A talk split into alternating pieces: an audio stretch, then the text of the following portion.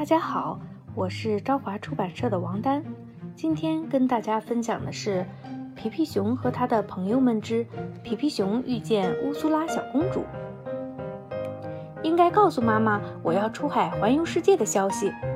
你要去环球旅行吗，皮皮？那你就不能按时回家吃晚饭喽。出发前先吃一块煎饼吧。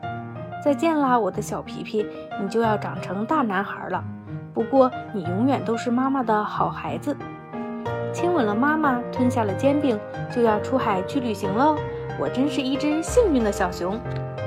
小心，巴萨，你在松绳子的时候不要把船锚弄湿。咦，小乌龟，你怎么变色了？对了，佩勒，我们不应该向右走吗？我觉得这才是环游世界最快的路线。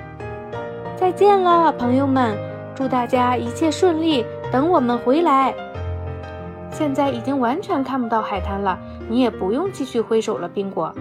真正的水手要在甲板上演奏手风琴，还要载歌载舞。你们尽情起舞吧，其余的交给我。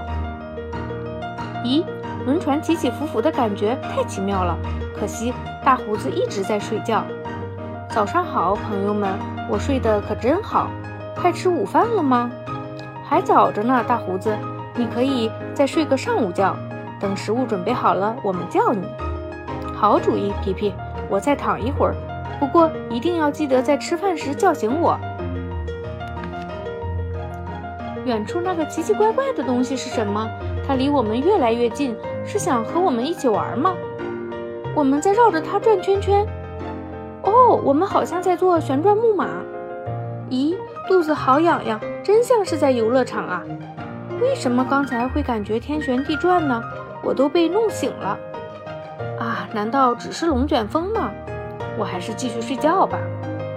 我们在朝哪个方向走呢？皮皮，转了那么多圈，我已经晕了。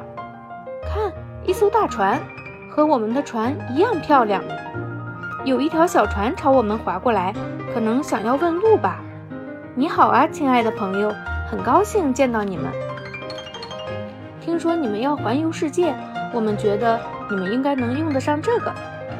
哇，好精美的礼物，里面会是什么呢？是一座钟吧？我们把它挂在这里怎么样？不，皮皮，这是指南针，表盘上的这根指针始终指向北方。现在我们就能知道航行的方向了。宾果，船舱看起来可真大。是啊，足够装下我们所有人。真不忍心叫醒大胡子，但更不忍心让他错过午餐。快看，海里有一把扫帚，甲板刚好需要打扫。水手要做的事情实在太多了。谢谢你，扫帚，一定还有其他需要清扫。啊！救命啊！我要掉下去了。抓住船锚，皮皮，我拉你上来。你看见了吗？我会游泳。佩勒，太好玩了。你们注意到了吗？烟囱不冒烟了。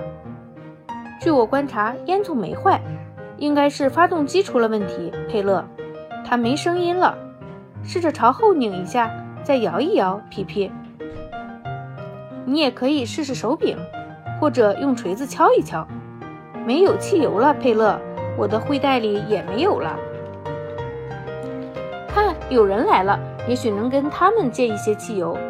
一面信号旗，好主意，小乌龟，把它挂到上面。